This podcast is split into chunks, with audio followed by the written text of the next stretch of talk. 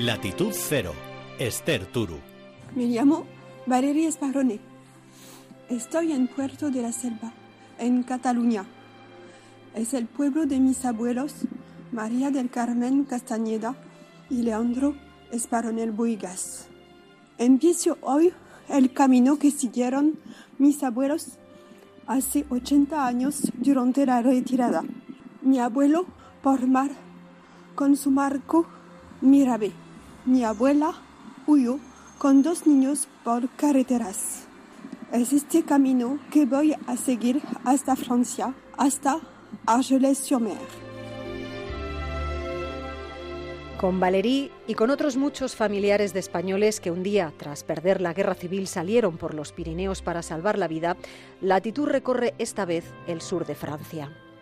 Pisamos la arena que hoy acoge voces, juegos, risas y tumbonas al sol. La misma arena en la que se enterraban hasta la cabeza buscando escapar del frío y el viento más de 100.000 exiliados cuyo incierto horizonte alcanzaba por un lado la inmensidad del mar y por el otro el alambre de espino con el que las autoridades francesas les habían encerrado, convirtiéndoles en lo más parecido a ganado pastando en la arena en pleno mes de febrero, sin refugio, sin letrinas, sin agua potable y con batallones de senegaleses con bayoneta vigilando cada uno de sus pasos.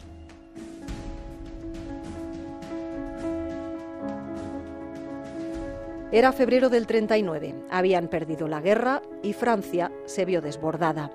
Medio millón de españoles llegaban exhaustos y con lo que abarcaban sus brazos y soportaban sus espaldas como únicas pertenencias. Los niños agotados de andar y mal comer. Los ancianos confiando en que el cuerpo les permitiera dar un paso más y después otro hasta verse en lugar seguro, sin saber que el lugar al que aspiraban era una playa donde azota el viento, arrecia el frío y donde muchos encontrarán la muerte por alguna de las enfermedades que hicieron estragos en las primeras semanas de retirada.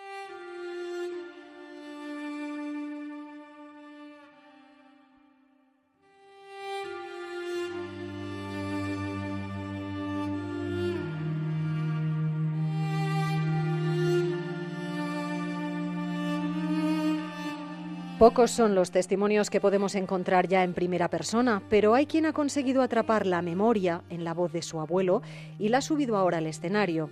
Una experiencia teatral, la de Ima González, en la que consigue hacer convivir pasado y futuro para no olvidar.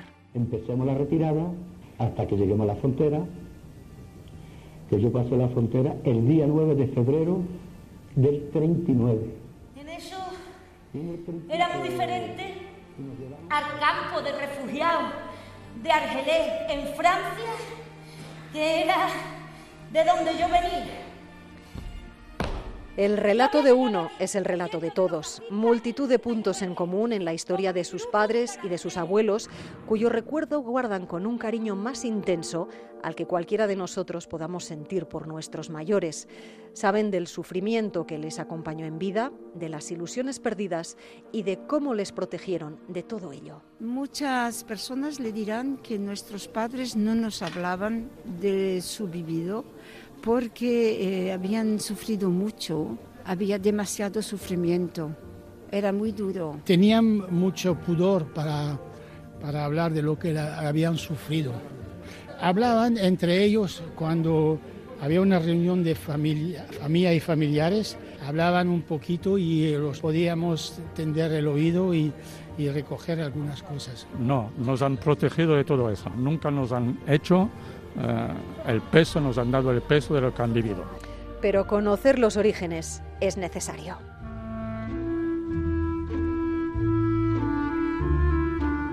Uno quiere saber de dónde viene. Hemos ido buscando cosas. Por eso han investigado y siguen compartiendo recuerdos, fotos y recortes de prensa. Se reúnen de vez en cuando, este año de manera especial porque la cifra es redonda, 80 años, y aunque se lo han explicado mil veces, les emociona repetir, explicar, recordar cómo salieron sus antepasados de sus casas, cómo avanzaron huyendo de las bombas. Laura Garralaga vivió la retirada y aunque no la recuerda, estaba allí. Viajaba en la tripa de su madre. Mi padre y mi madre salieron de Barcelona el 15 de diciembre de 1938 y llegaron a la frontera en el 20 de enero de 1939. Salen de Barcelona con la madre de mi madre y el hermano menor de mi madre, que tenía 11 años. Mi madre estaba embarazada de siete meses. Mi padre había dicho, andaremos de noche y nos esconderemos de día. Hay que decir que fue un invierno particularmente terrible. La llegada a Francia no fue mucho mejor que el camino previo.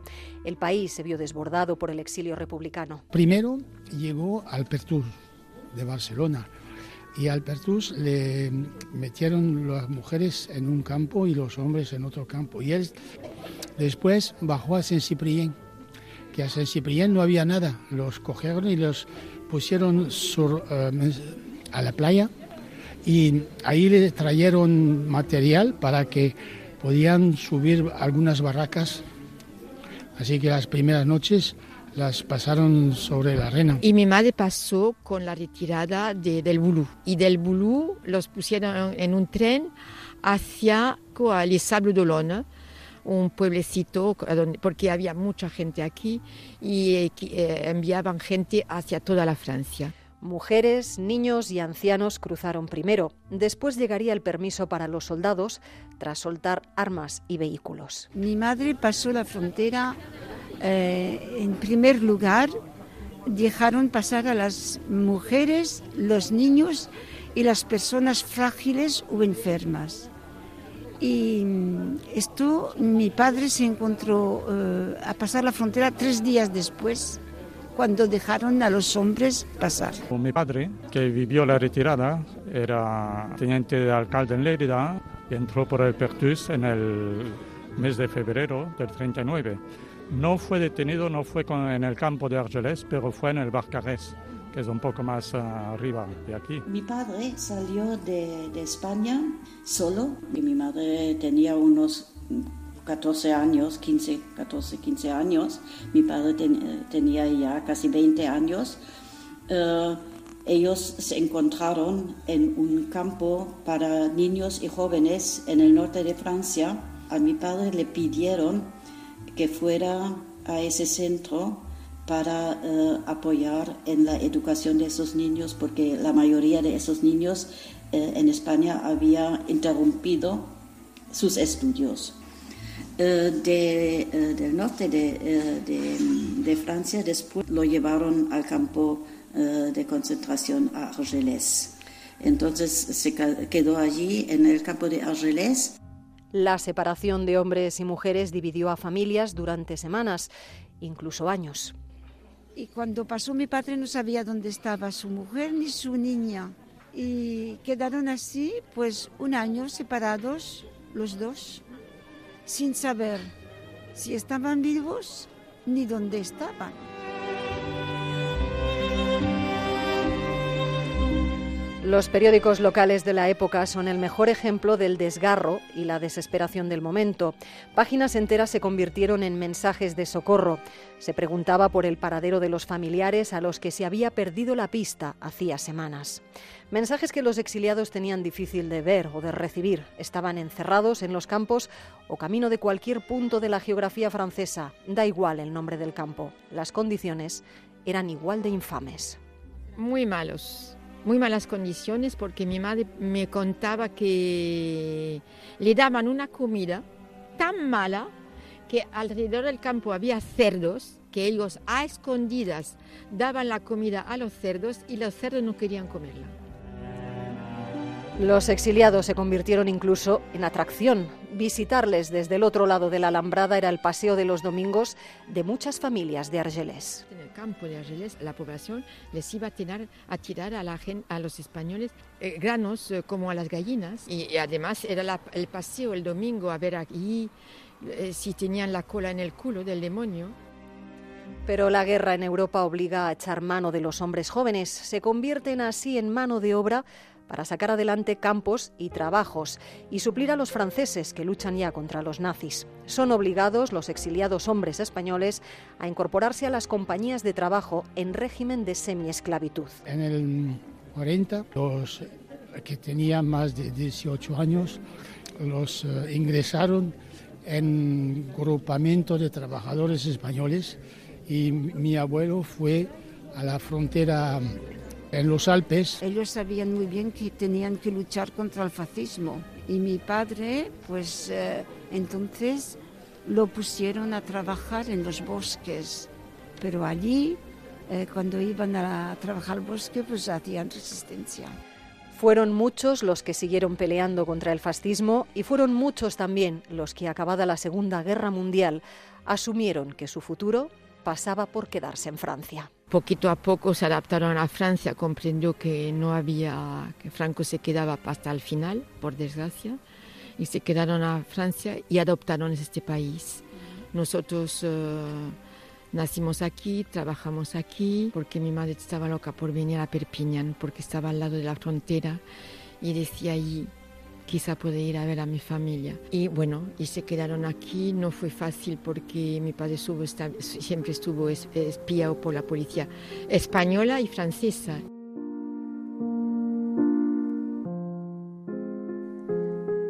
Y en el sur de Francia viven hoy nuestros protagonistas, Palmira, Cañizares, Fanny y Morell, cuatro de los muchos hijos y nietos de republicanos españoles que pisando la playa de Argelès miran con nostalgia la arena, el mar y el horizonte.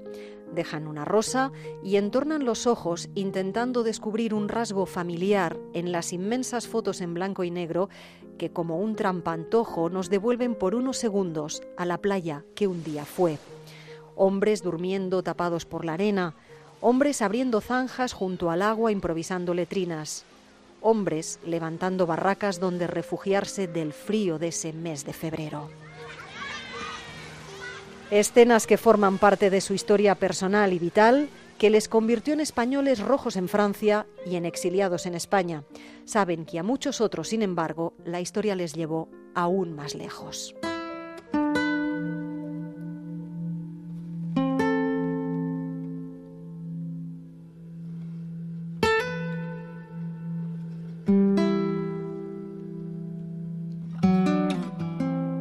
Cruzamos el Atlántico para seguir los pasos de aquellos a quienes el exilio llevó hasta Argentina, Cuba o México, países donde recalaron miles de españoles que buscaban en la otra orilla empezar de nuevo con la esperanza ellos también de volver un día a España.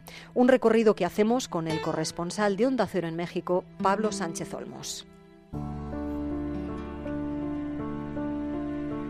Hay pueblos destinados a vivir en un país inhabitable, países donde la pobreza, la violencia o la falta de oportunidades obligan a muchos de sus ciudadanos a huir en busca de un futuro mejor. En su odisea, los migrantes cruzan fronteras, pasan hambre e incluso a veces pierden la vida. Esta es la realidad actual de muchos países subdesarrollados cuyo destino suele ser Occidente, aunque a veces parece que olvidemos que no hace tanto tiempo fuimos los propios españoles los que nos convertimos en migrantes y refugiados. Hace 80 años la guerra civil llegó a su fin, al tiempo que arrancaba otro proceso histórico para España que durante mucho tiempo fue ocultado en los libros de historia. Cientos de miles de personas, intelectuales, obreros, familias, artistas, todos ellos forman parte de una generación desterrada que tardaría muchos años en poder volver a España.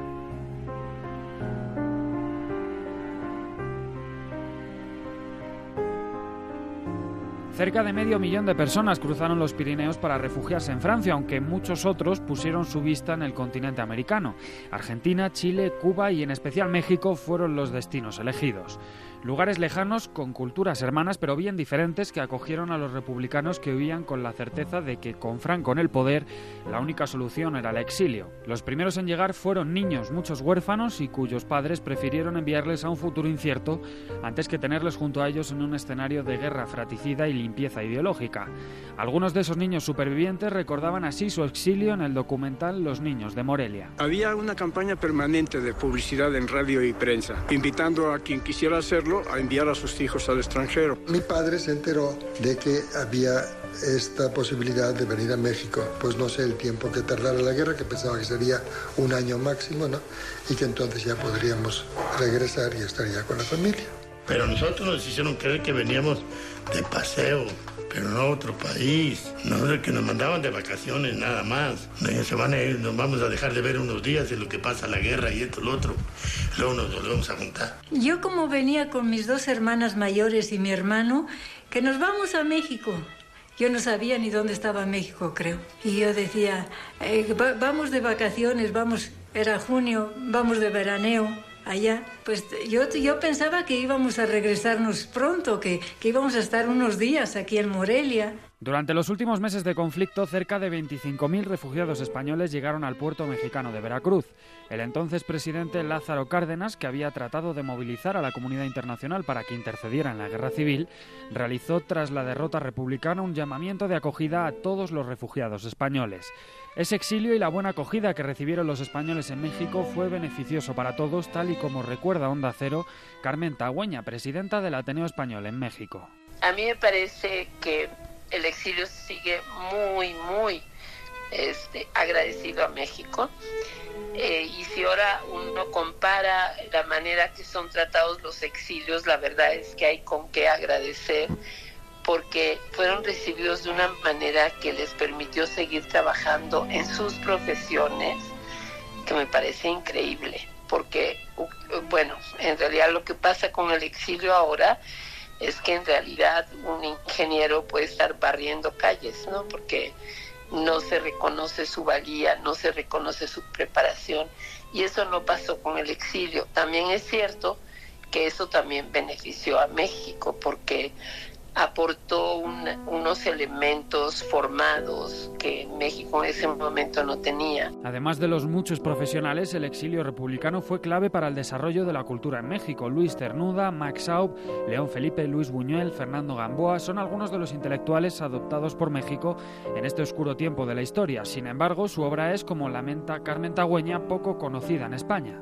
A mí lo que me parece muy, muy interesante es que así como en México está muy presente el recuerdo del exilio, ese recuerdo no existe en España. Es muy curioso. Eh, si un mexicano tiene que hacer un discurso sobre España o sobre las relaciones México-España, en realidad enseguida sale el exilio.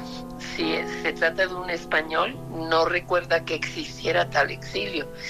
Y yo creo que tiene que ver con la educación que recibieron los jóvenes españoles, que parte de su historia fue absolutamente ocultada. Entonces no saben la importancia del exilio, pero en México sí lo tienen muy presente. México nunca reconoció al gobierno franquista y no retomó las relaciones diplomáticas con España hasta hace justo 30 años, cuando recuperamos la democracia. El debate sobre la memoria histórica está hoy más presente que nunca, pero quizá entre tanta disputa ideológica, el recuerdo de este exilio se ha quedado más bien difuminado. Y para no perderlo, despedimos este humilde homenaje con unos versos que el exiliado poeta Pedro Garcías dedicó a México. Dice así, qué hilo tan fino nos une y nos separa con España presente en el recuerdo y con México presente en la esperanza. Como otro tiempo, por la mar salada te va un río español de sangre roja, de generosa sangre desbordada. Pero eres tú esta vez quien nos conquista y para siempre, oh vieja y nueva España.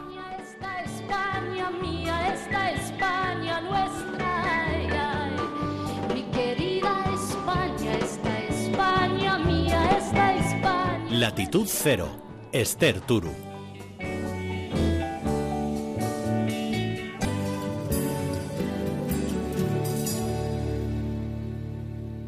Y la pregunta clave es, ¿hemos aprendido de la historia?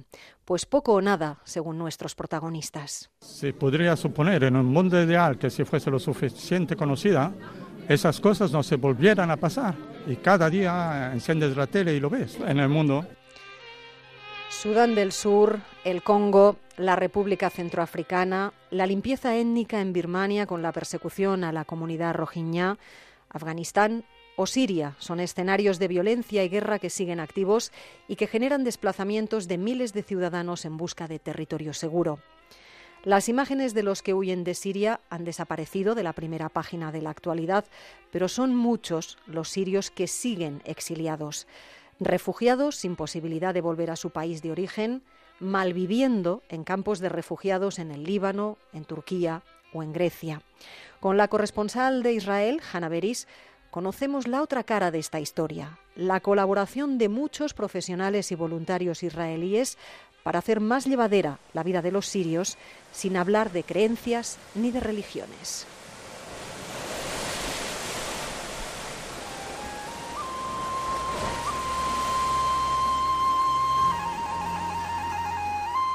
La guerra en Siria sumió a su pueblo en múltiples tragedias, pero fue justamente a raíz de la guerra que se abrieron algunos destellos de luz que quizás ayuden en un futuro a traer paz entre quienes formalmente siguen siendo enemigos, israelíes y sirios. Miles de heridos sirios fueron atendidos en hospitales israelíes en los últimos ya más de cinco años, habiendo sido llevados por parientes o amigos a la frontera, esperando el paso de una patrulla del ejército israelí a la que pedían auxilio. Y en otro frente, lejos de casa, también hubo encuentros singulares, concretamente entre voluntarios de la organización humanitaria israelí Israel Aid y los refugiados que llegaban a la isla Lesbos, en Grecia, en botes endebles tras una peligrosa travesía. Yotam Politzer, director ejecutivo de Israel, recuerda los comienzos. Entramos con esta ayuda a Europa en agosto del 2015 cuando llegaban olas de refugiados, cientos de miles en botes de goma desde Turquía a Grecia. Fuimos una de las primeras organizaciones en prestar atención médica. Durante más de un año, nuestro equipo estuvo en la costa, recibiendo a todos los botes que llegaban con los refugiados. Una de las voluntarias es Ana Luisa Oliveira de Portugal, que llegó hace unos años a Lesbos para trabajar con una organización de su país. Allí vio el trabajo de los israelíes y decidió incorporarse a ellos. Nos aclara ante todo que los refugiados no son solo de Siria, sino también de países como Afganistán e Irak, entre otros. Es verdad, las personas continúan como que llegando todos los días, llegan barcos, pero, pero casi cinco años atrás, cuando Israel llegó a Grecia, eran como que 2.000 personas por día. Ahora, ahora tenemos como que 40 personas por día, algunos días tenemos como que 100. Pero que entonces el, el desafío es, es están también cambiando, es también diferente. Entonces que ahora es muy más un desafío de integración. Los desafíos han ido cambiando con el tiempo. Lo primero era salvar vidas. Y OTAN lo recuerda con emoción. Una vez llegó una mujer siria embarazada a la que ayudamos a dar a luz a su bebé en la costa. Varios botes se hundieron y nuestro equipo tuvo que saltar al agua a sacar a la gente. Y hubo también mucha gente a la que perdimos. Es ineludible mencionarle a Yotam lo singular del encuentro entre civiles de dos países formalmente en guerra más aún sabiendo que a la población siria sus autoridades siempre le dijeron cosas terribles de su país vecino, enseñándole a odiar a Israel y a su gente. Yotam no esquiva el tema. Hemos vivido historias muy emotivas porque esos refugiados era la primera vez que veían un israelí. Uno de ellos, un hombre de Damasco, me dijo en inglés, mi peor enemigo se ha convertido en el amigo que más me apoya. Tras lo urgente, salvar la vida de los que podían ahogarse justo al llegar a la costa, empezaban los otros desafíos. Es que Israel no fue solo al comienzo y desapareció, siguen allí también ahora trabajando en una escuela para los niños de los refugiados, ayudando a los mayores a avanzar en la nueva etapa. Tenemos como que 2.000 niños en la isla de Lesbos. Un, número muy pequeño está integrado en las, en las clases griegas, porque los otros están en la escuela griega, pero son como que clases solamente de niños refugiados. Y lo mismo con sus papás y mamás, que, que, que se van a quedar, que, tenga, que tienen que, trabajar, eh, como que, y es muy difícil también con la crisis económica de, de Grecia, con la diferencia cultural. Ana Luisa, especializada en psicología clínica y comunitaria, se ha dedicado también al área de protección de la niñez. Cuando le pedimos que comparta con Onda Cero un caso que le haya emocionado impactado en especial, piensa unos segundos, respira profundo y responde. Y uno de los niños que tiene como que 10 años dibujó como que un casa también y tenía como que un avión y tenía algo cayendo del avión. Me dice que era su casa en Siria y que el avión que estaba de, del avión estaba cayendo las bombas. Yo sé que eran bombas pero yo me sentía seguro en mi casa porque mi papá y mi mamá estaban conmigo. Entonces yo sabía que estaba seguro. Y aquí, ellos que, que tiene como que 10 años, sabe que su papá y su, y su mamá no tienen control en nada en sus vidas. No, no puede estar, no pueden protegerlo. Claro, es mi interpretación de eso, que todavía que hay, hay como que una seguridad física, pero que no hay la seguridad emocional. Traumas no es, por cierto, lo que falta estos años en la isla Lesbos de Grecia. En cada bote con refugiados llegan varios queriendo comenzar de nuevo.